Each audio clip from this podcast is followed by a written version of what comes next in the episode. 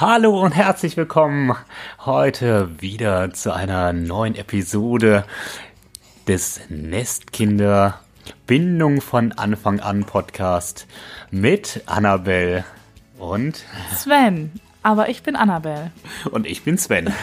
Hallo, herzlich willkommen. Ja, von mir auch ein herzlich willkommen. Freut euch, wir haben nämlich eine neue, tja, Serie ins Leben gerufen. Wir nennen es Nestgezwitscher. Und im Nestgezwitscher werden Sven und ich zusammen heute über das Thema Hypnobirthing sprechen. Viel Spaß!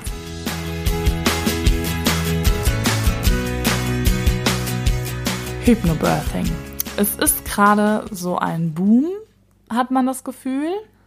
Und ähm, Sven und ich haben da sehr persönliche Erfahrungen mit. Also persönliche Erfahrungen im Sinne von, wir haben unsere erste Schwangerschaft mit Hypnobirthing begleitet, haben einen Kurs gemacht und auch die Geburt äh, so gestaltet. Und ich habe auch die Ausbildung zu Hypnobirthing gemacht.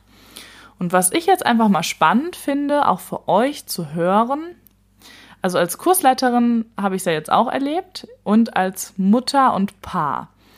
Und es ist immer die männliche Sicht auch interessant zu hören, weil ich es jetzt auch öfter erlebt habe, dass die Männer keine Zeit haben für einen Kurs, dass die Männer nicht genau wissen, was sollen sie da. Hypnobirthing klingt schon so merkwürdig.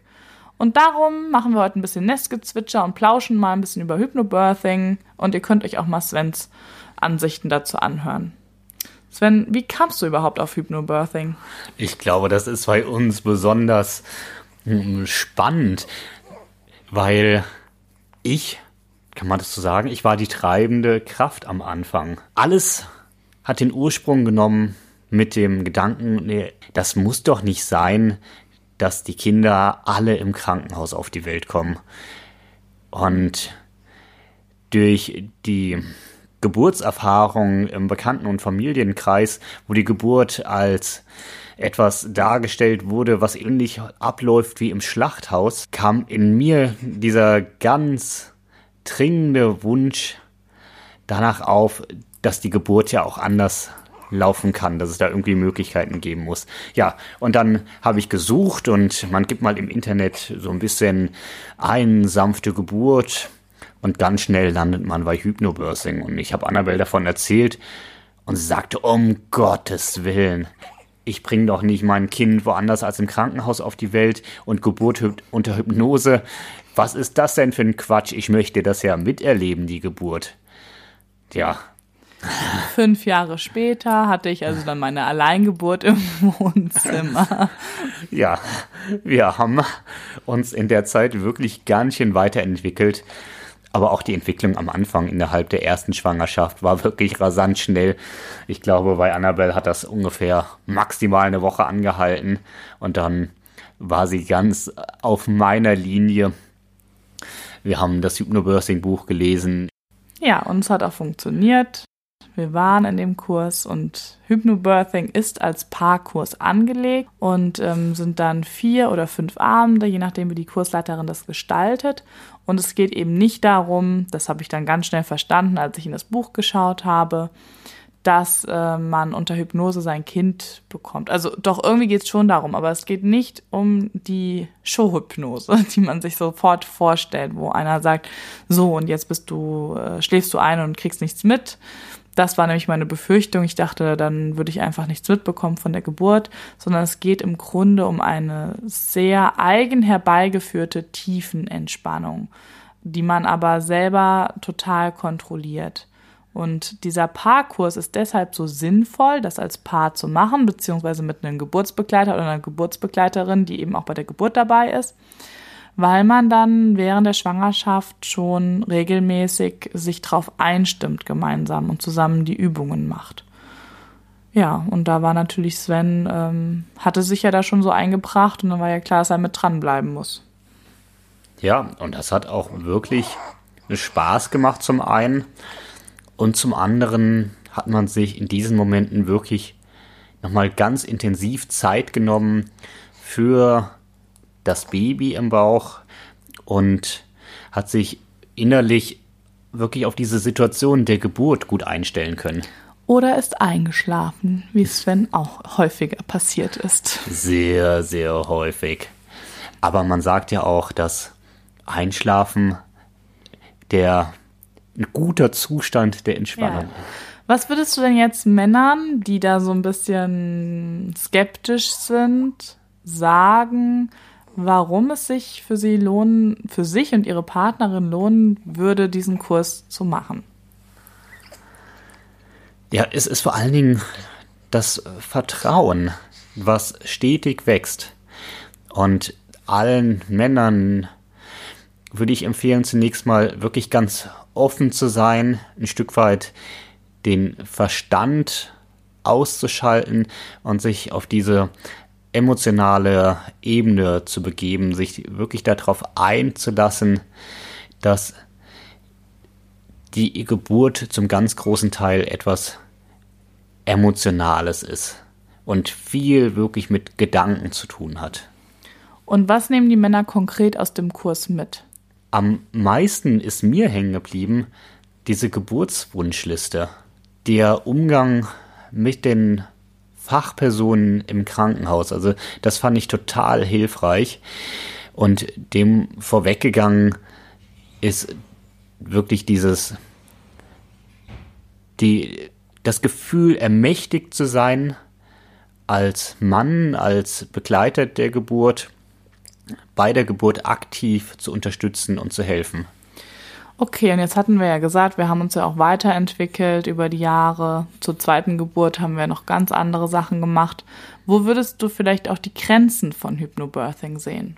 Meinem Eindruck nach ist Hypnobirthing ein super Einstieg, aber man muss bereit sein, darüber hinauszugehen und das vor allen Dingen als Inspiration zu sehen, sich weiter Gedanken zu machen. Ganz konkret muss man sich darüber im Klaren sein, dass es keine Schritt-für-Schritt-Anleitung ist, sondern man wird in so eine Grundstimmung gebracht, die hilft, positiv mit der Geburt umzugehen. Beispielsweise die Geburtsvideos, die gerne im Hypnobirthing-Kurs gezeigt werden, sind ein ganz guter Beleg dafür.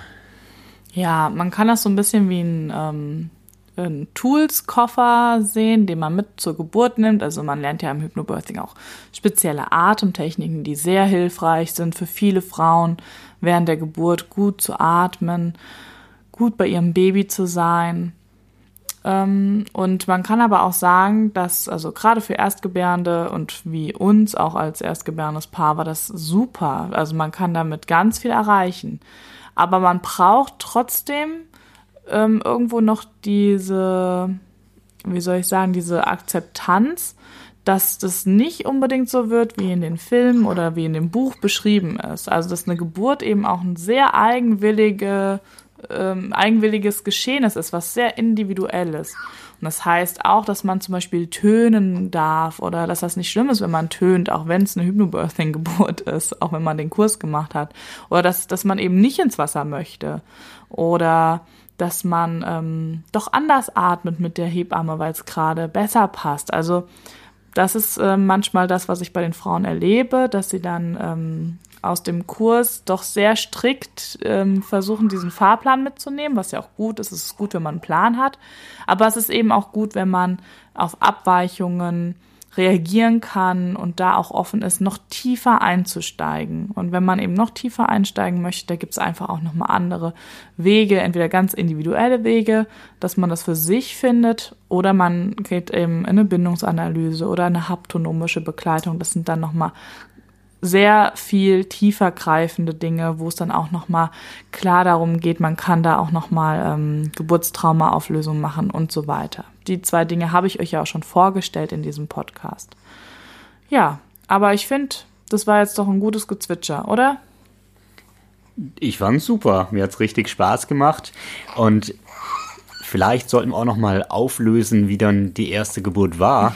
Das ist an der Stelle doch ähm, sinnvoll und interessant für euch Zuhörer.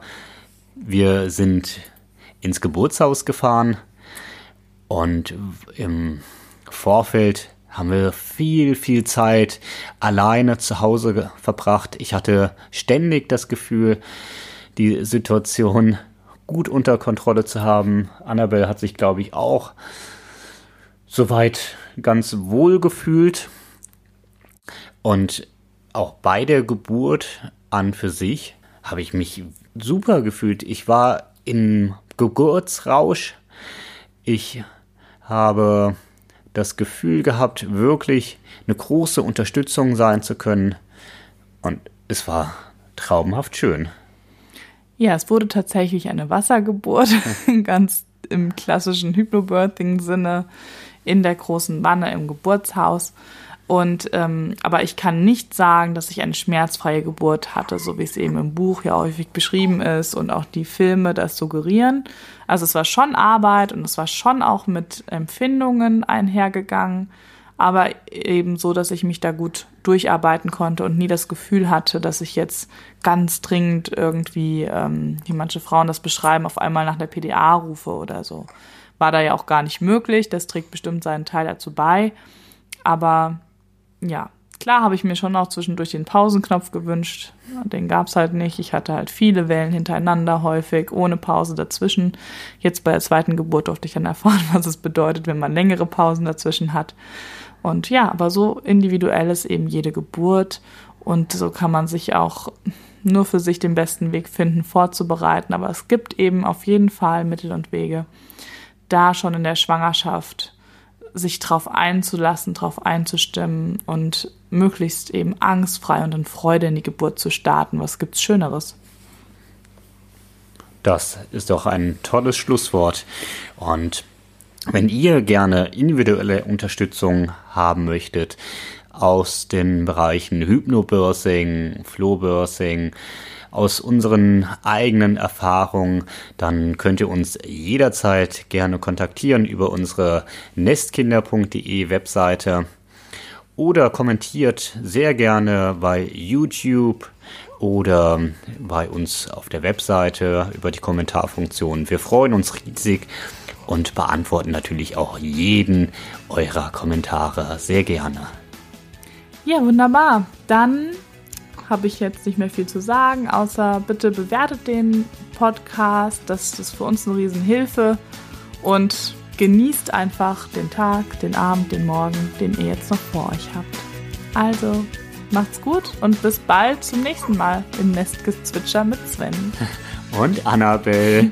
Tschüss.